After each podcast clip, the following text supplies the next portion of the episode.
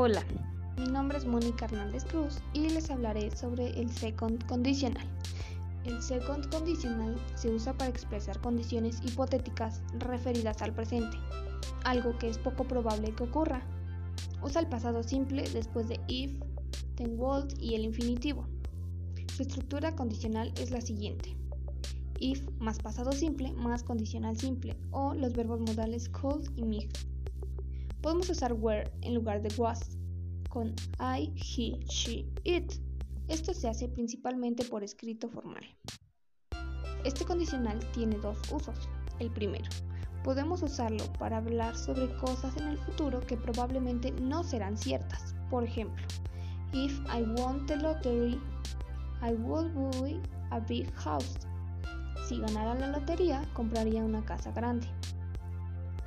Segundo, podemos usarlo para hablar sobre algo en el presente que es imposible, porque no es cierto. Por ejemplo, If I had enough money, I would buy a house with 20 bedrooms and a swimming pool.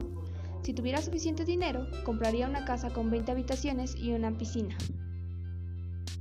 Para escribir las oraciones se puede escribir primero nuestro condicional y después el resultado. Un ejemplo sería If I had more money, I would buy an apartment. Punto final. Pero también se puede escribir primero nuestro resultado y después nuestro condicional. Por ejemplo, I would buy an apartment. Punto if I had more money, Pero para, para que nuestra oración esté correcta hay que eliminar y cambiar ciertas cosas, como son las siguientes. Número 1. Cambiar la I mayúscula por la I minúscula en el caso de if. 2. Eliminar el punto que queda entre nuestras dos oraciones.